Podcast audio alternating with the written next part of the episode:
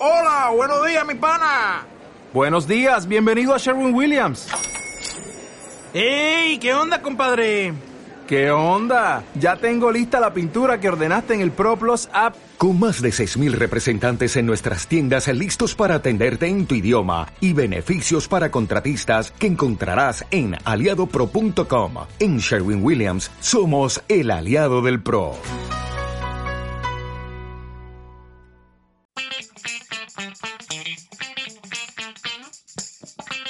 El Forcat. El millor ho tenim a casa. Cope València. Estar informado.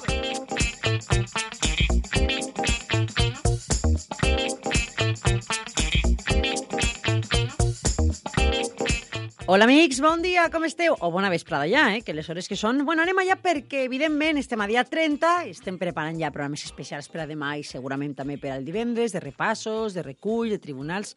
De tribunals no, a dir tribunals perquè estava pensant que ficarem un reportatge del Tribunal de les Àuies, que també ha tingut el seu protagonisme. En fi, anem a fer de tot estos dies. Però el primer és que avui anem a tindre el balanç de la Unió Anem a fer també repàs de com va quedar la visita d'ahir, que vos vaig comentar que el conseller estava a Pusol, a una de les nostres empreses d'aqüicultura. Escoltareu el que va dir. I també a veure què està ocorrent exactament, perquè des de Eurosemillas, sí, sí, aquella famosa empresa que tenia, va tenir conflicte en Nava, vos en recordeu? Pues m'han enviat un titular relacionat amb la tango.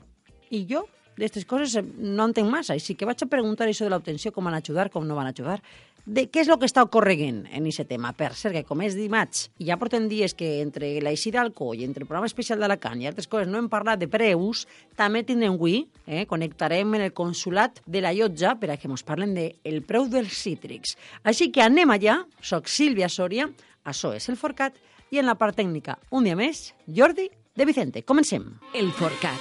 El millor ho tenim a casa. Cope València. Estar informado. I'm on the late night coming, yeah. I'm on that ripped jean cigarette. And the whole world stops just turning as the love fills up our lungs. I'm on that club brown battle scars. I'm on that 3 a.m. bazaar.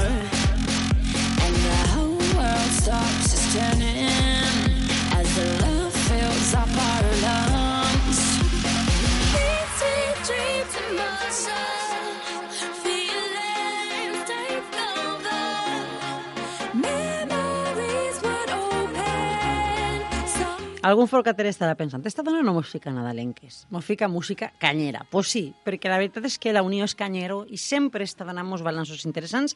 A més, m'acaben d'enviar ara mateix una nota de premsa parlant justament de la campanya de raïm de taula del Vinalopó. Eh? Ja sabeu, la que demà anem a tindre tots els 12 raïms per a desitjos. És isa, eh? la nostra, la del Vinalopó. En tota Espanya, inclús fora, tenen aquest raïm. Així que anem a parlar en ells perquè primer balanç que destaquen dos grans qüestions de l'any, el tema de la sequera, que està relacionat també amb el del Vinalopó, i també el veto rus.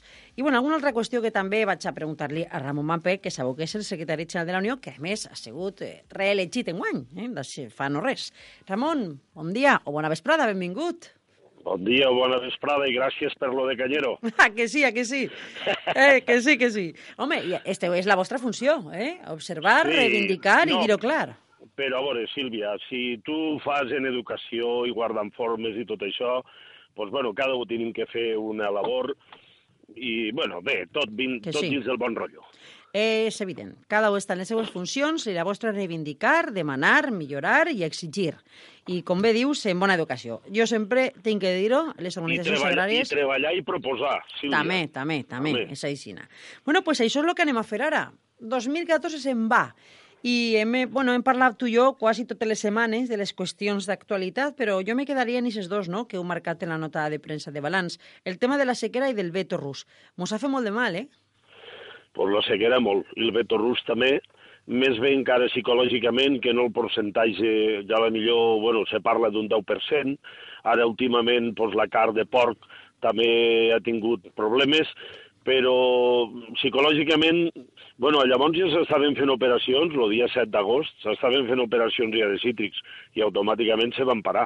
I, bueno, ja estaven fent-se en alegria pel 15 de setembre, més o menys, començar ja tota la mandarina més primerenca, i psicològicament se va per al mercat.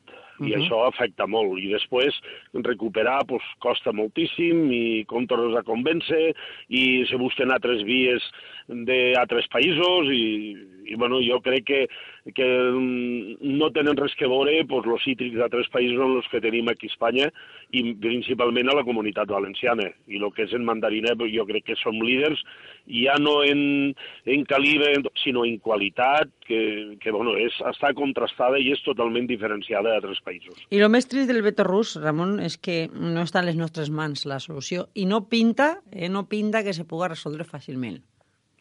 A veure, per això nosaltres en la nova reforma de la PAC demanàvem mesures de mercat. Ens apareix tan important com res. I més en el que són fruites i hortalisses que no tenen ajudes, que també en demanàvem i al final no ens ho han volgut No donar. Mm. No. Eh, per lo tant, nosaltres demanàvem mesures de mercat. I és tan important lo, lo tindre, diguem-hi, estos diners disponibles per aviar contenedors a, a nous mercats o a tres països emergents o que estan tirant del mercat també, perquè mm, és més important això que no a la millor els preus de retirada o, o que retira un producte, perquè al final l'únic que fem és cobrir els costos i després al productor no li arriba res. Sin embargo, si tu obris un nou mercat, estàs portant ja producte en aquell mercat i de retruc tens valor añadit al producte i, per lo tant, també participa el productor. Uh -huh. Això respecte, per tant, el que tenim que parlar per damunt, que tornarem a aprofundir a veure el 2015 el que ens du en este tema, però jo tinc així la nota i a miro dels 500 milions d'euros en pèrdues me fica a tremolar. No me queda massa clar, Ramon, si són 500 milions d'euros de pèrdues, només per la sequera o també per sequera i pedra, o sigui, per adversitat no, climàtica. No, està, està juntat Està la junt. sequera i pedra. El que passa és que no comptabilitzem el que són, pues, bueno, tot el que són indústries complementaris i transport o bueno, tot el que s'ha deixat de fer per la sequera, perquè bueno, si afecta la sequera pues, afecta a, a, a parts secundàries, no?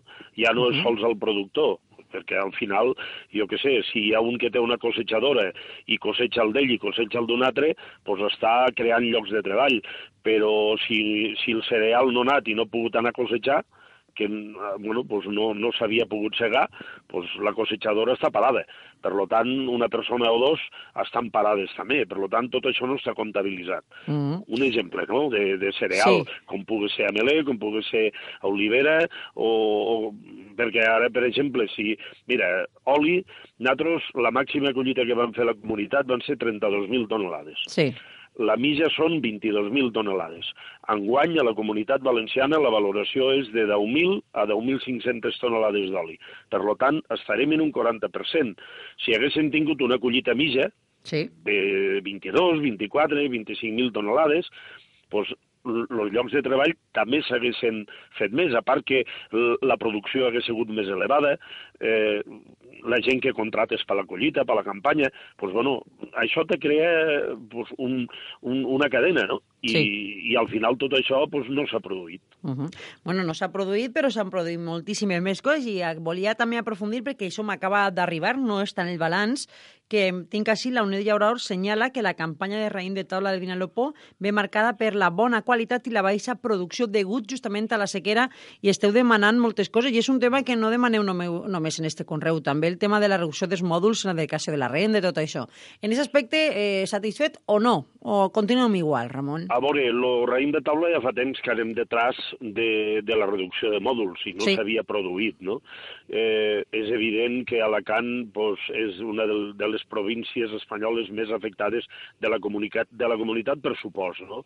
En sequera de les més afectades. Tenen I bona sort que, que els hi ha anat baixant algun Mm. xorro d'aigua eh, a la zona del Vinalopó i han anat regant i ha hagut molt bona qualitat, no? A part de tot això, home, si no hi ha humitat, doncs també va millor per la fruita. S'aguanta més temps i, i bueno, doncs ells ja tenen tot el joc de traure-ho en el seu moment, guardar-ho a càmeres, ara hi ha molta tradició també a, a fin d'any del tema del raïm, alegre, que bueno, sí. si també hi ha altres que ho fan en, en gallets de mandarina, que també és important, Mhm. i per què no a la millor en trossets de caqui, que també seria important, m'entens? Mentre no siguin Aquí- melons del Ger? Bueno, A veure com te minges partir. 12. Los, podem, los podem partir. 12 melons ahí cogut tragant. Però bueno, i ara el meló és més de... de Més complicat. I, i, I també haurem d'anar a lo que és fruita de temporada, també ens haurem d'acostumbrar, no? Sí. Està claríssim. També Quin conreu ha anat bé. Ramon? Quin conreu ha anat així anar per damunt? Que te vinga al cap. A veure, qui se salva del tema dels preus i tot això? Home, la xufa més o menys Més o tenen, menos. tenen un preu establit ja, de, però ja fa molts anys, i saben que aquell preu és segur, no? Uh -huh.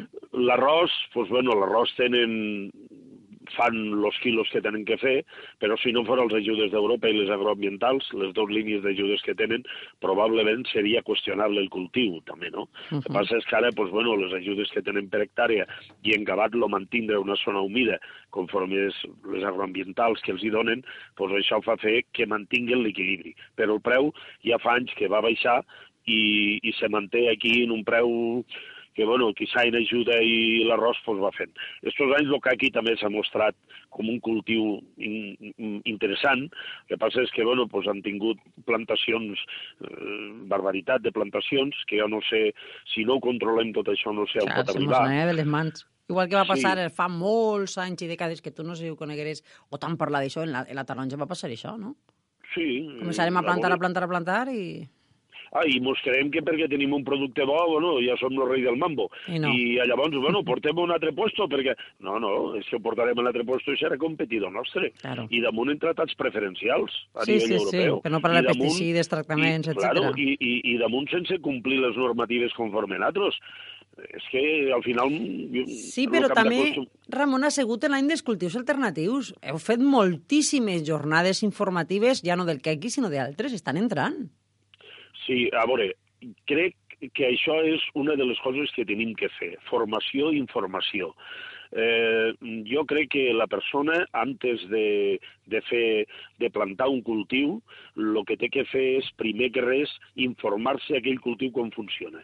Quina inversió li tocarà fer, perquè nosaltres tenim un molt exhaustiu del, del kiwi, molt, Uh -huh. i, de, i damunt que ahir doncs, tens que mantindre una humitat que a altres comunitats autònomes és natural, no? per exemple Astúries o Galícia o per ahí, i nosaltres aquí li tenim que mantindre una humitat, i damunt la inversió és molta, antes no tens rentabilitat. Avui hi ha un cultiu que si Sí. el sabiguéssim fer, eh, doncs Quin? hi ha molta demanda al món, la melé. Ah, vale. vale. Hi ha molta demanda al món. El que passa és que, mira, eh, als Estats Units fan 2.800 quilos de gra per hectàrea. Sí. Austràlia són en el 80% els màxims productors del món, als Estats Units. Austràlia fa 2.200 quilos de gra per hectàrea, nosaltres 150 quilos de gra per hectàrea. Ja. No, no podem competir, ho tenim Claro. en zones marginals, però si ho tinguéssim en regadiu tenim un clima idòneo. I, a més, per això nosaltres li vam demanar a Livia un estudi que crec que es tirarà per avant, un estudi de, mm, diguem, d'acotar varietats, no? Sí. Les que vagin bé, varietats autòctones, que podien ser 4 o 5, i 4 o 5 també de varietats de floració tardana. Les que vagin millor, en camps d'ensaio, provats a cada zona, Sí. i allí. Als Estats Units tenen quatre varietats, i llavors Ja, ja. industrialment són perfectes. Nosaltres a la comunitat valenciana, sols a la comunitat valenciana, 2.500. Cada una filla d'una mare, això no pot ser. Sí, no, clar, no, està claríssim. Fer un bon, un bona, bona planificació, un bon mapa. Claro, un- claro. I treballar I en sí. base a això. Això és molt complicat, així, eh, Ramon? Jo no sé. Sí, perquè a part del minifundi... Eh, Sí, eh, cada és u que, fa- És que jo tinc una cosa que, Claro. bueno... Eh, Tota la vida fent això cada i un. com vaig, és complicat. Però bueno, és un plantejament que s'ha intentat i millor algun dia. Si en aquestes són les, les realitats, els conreus que més o menys s'han salvat, el tema del veto rus, el tema com no de la sequera, aquestes xifres, la PAC, tot això ens ha dibuixat un 2014 en el que la formació és vital, però mm, quin cultiu estem perdent? O des del teu punt de vista és el que més ha patit? Home, lo O cítric i principalment la taronja ja fa uns anys que està passant un, un, bueno, unes temporades totals amb això, que no es cobreixen costos de producció.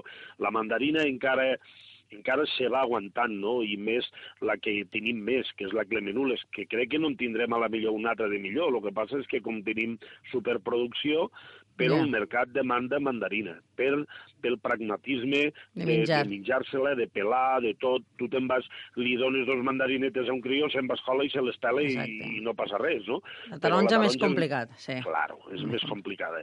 I després per sucs no podem competir tampoc, perquè bueno, pues hi, ha, hi, ha, hi ha països que inclús en vibrador le repleguen i en acabat suc i, i això els costos de producció són mínims. Claro. Però, bueno, Sí, sí, és el que hi ha. I a cal adaptar-se, eh, Ramon? Hi ha que mirar al voltant i adaptar-se. Tenir, I com bé dius, alternatives. buscar alternatives i, i sempre, I a la millor diversificar cultius, que també és També. important, Uh -huh. perquè si només en tenim un, només tindrem una collita. Si en tenim diversos, podrem diversificar i en cada moment a la millor podem acertar alguna Quan hi ha un problema en uno, pues l'altre te salva i vas un poc compensant. Sí, sí. Bueno, Ramon, moltíssimes gràcies. Què li demanes al 2015? Ja un poc per a concloure, perquè tornarem a parlar pront. La pròxima setmana, que és 15 ja, estaré de nou en contacte amb vosaltres. Però Home, primer, primer que res, salut per tots. això és el més important. Uh -huh. I després, home, jo crec que també una miqueta de cultureta i educació de l'aliment que tenim al voltant, eh, esta aliança en la societat la tenim que fer cada dia, crec que està més sensibilitzada la societat i nosaltres també, per lo tant, eh, buscar aquests productes que tenim al costat lligats al territori, que Mhm. són molt importants, que tenen uns sabors diferenciats, que tot això, mm, doncs, bueno, a la millor buscant les aliances en els grans gastrònoms que tenim i en, i en la gent de la salut, en la medicina, que també juguen un paper fundamental, doncs, bueno, tots aquests productes mediterranis, l'alimentació mediterrània, no és que estigui de moda, és que per la salut és el millor de totes. Sense cap dubte.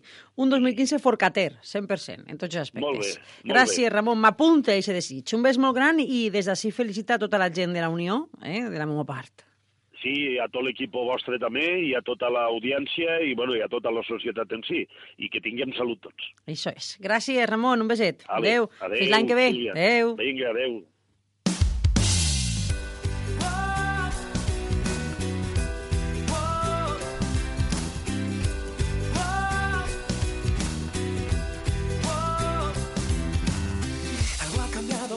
Desperté, una sonrisa yo me dibujé y lo demás ya no importaba, lo olvidé.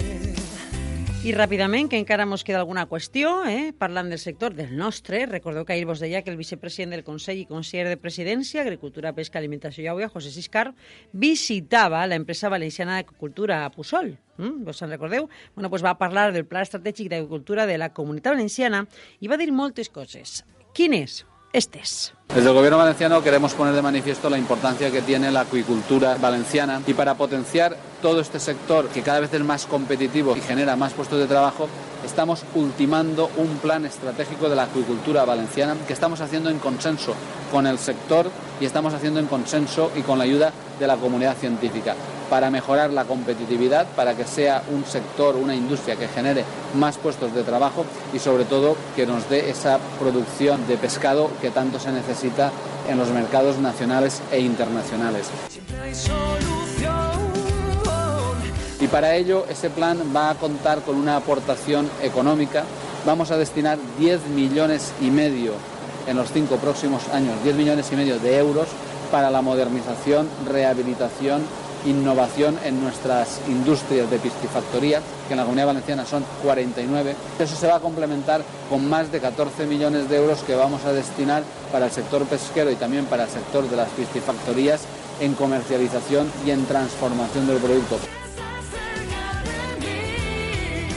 Es un sector pujante, es un sector importante en la comunidad valenciana y es un sector que va a seguir contando con el apoyo del gobierno valenciano. En breve vamos a presentar ese plan estratégico que complementa al estatal y que estamos seguros va a ser un revulsivo para el sector.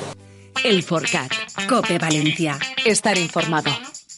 Imagina un lugar donde poder estar de vacaciones todo el año sin estar de vacaciones. Junto al Parque Natural de la Albufera, Camping Les Palmeres, grandes parcelas, bungalows con aire acondicionado, con piscina cubierta, gimnasio, Camping Les Palmeres. Reserva tu parcela desde 175 euros al mes con todos los servicios. 96 177 0861 o campinglaspalmeras.com. Camping Les Palmeres. Vacaciones todo el año. Hola, buenos días.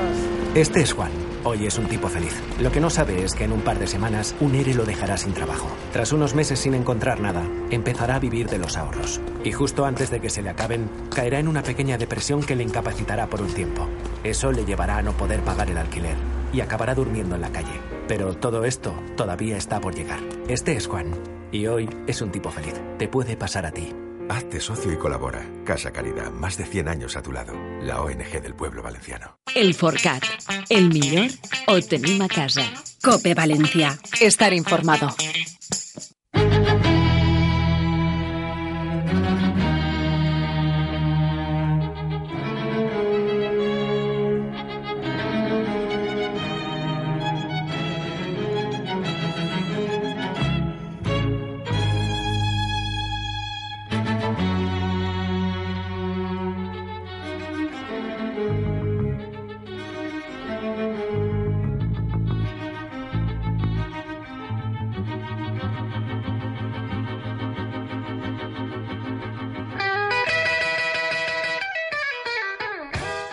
Tenia que rebre a Rosana Aixina, mesclant estils, perquè jo també vull desitjar-li el bon any, cap feliç 2015, tot això que està deixant estos dies. És que és l'últim espai del Consolat de Llotja que fem en guany.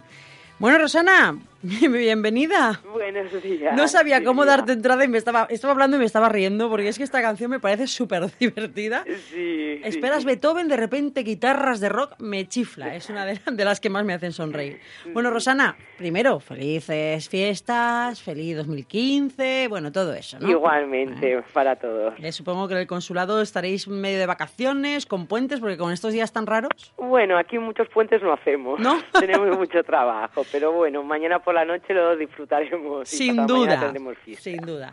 Bueno, pues cuéntame, ayer qué tal la reunión y cómo están los precios de Pues cítricos. mira, esta semana podemos comentar que se recolecta a buen ritmo a pesar de haberse frenado un poquito las compras. En naranjas de su grupo Nabel, la variedad navelina se mantiene de 1,202 a 1,503. La Nabel está esta semana desde 2,104 hasta 3,306. La Nabel Lanelate sigue entre 2,404 y 3,005. Las Powells están de 3,005 a 4,047 Sí. y las Barfield y Chisles continúan de 3,005 a 4,047. En el subgrupo blancas, la salustiana cotiza casi sin operaciones desde 1,503 hasta 2,404. Y hay mandarinas en el subgrupo clementinas, casi sin operaciones tenemos las clemenures lloro grande que están de 1,803 a 3,606 y la hernandina desde 3,606 a 4,508. Muy bien. En el subgrupo híbridos, la que Clemenvilla está desde 2,404 hasta 4,207. La Fortuna, igual que la semana pasada, cotiza a 5,409. La Nadorco se mantiene casi sin operaciones entre 9,015 y 10,518. Y la Hortanique continúa de 2,554 a 3,306. Muy bien. Y bueno, el próximo boletín es el lunes El 5 de 7. enero, pero hablaremos Claro, miércoles. Claro, el día 6 no toca hacer programa. ¿eh? No, Que- que además es mi cumpleaños. Ah, sí, no me digas, buen regalito de Reyes, Sí, ¿eh? sí. Bueno, pues entonces, doble felicitación. Muchas gracias, Silvia. Bueno, pues hablamos el 7 de enero de cómo haya quedado la sesión del día Del 5. cinco. Perfecto. Por cierto, mm, eh, ¿qué le has pedido a los Reyes? que se porten bien, que tengan salud y felicidad para todos. Muy bien, muy bien. Ah, eso es. Me encanta lo de la salud. Y además, comiendo bien y alimentándose como aquí podemos alimentarnos, la salud es parte de nuestras garantías. Gracias, Rosana. Gracias a ti, Un besito. Silvia. Hasta el año Un que beso. viene. Hasta el año que viene. El Forcat. El millor ho tenim a casa. Cope Valencia. Estar informado. We all eliminate the dancehall session. We don't play with some flash. Some boy them bass. Them pussy Strumming the plates with a finger. I me n'anem ja, queden escassament minuts. Mira que sóc cotilla, no? tinc que preguntar-li a tot el món. És que no volia, no volia, però és que no me puc aguantar. Eh? Que, que li havia demanat a Reis. Què li heu demanat a vosaltres? Jo, lo de la salut, sense cap dubte, me sume a la idea de Ramon. Per cert, demà ampliaré, volia fer l'entrevista avui, però se mos, se mos hem minxat el temps. Eurosemillas defendrà als citricultors que planten tango amb una marca global i amb producció pròpia. Interessant. Demà, més informació. I ara, com esteu demanant més, que no pareu per WhatsApp, va, la nadalenca, va per vosaltres. No vaig a ficar el tema que se fica habitualment de cap d'any, que això és demà, que estarem així, en directe, d'una i mitja a dos. Vaig a ficar encara la de Nadal, que a mi m'agrada, eh? aquesta que té moltes veus, i Operació Triunfo, etc etc. Gràcies, demà vos espere i no s'oblideu, sentiment forcater, cal consumir productes valencians. I quan dic valencians, dic valencians, castellonencs i alacantins, perquè nosaltres el millor ho tenim a casa. Adéu, fins demà. 102.6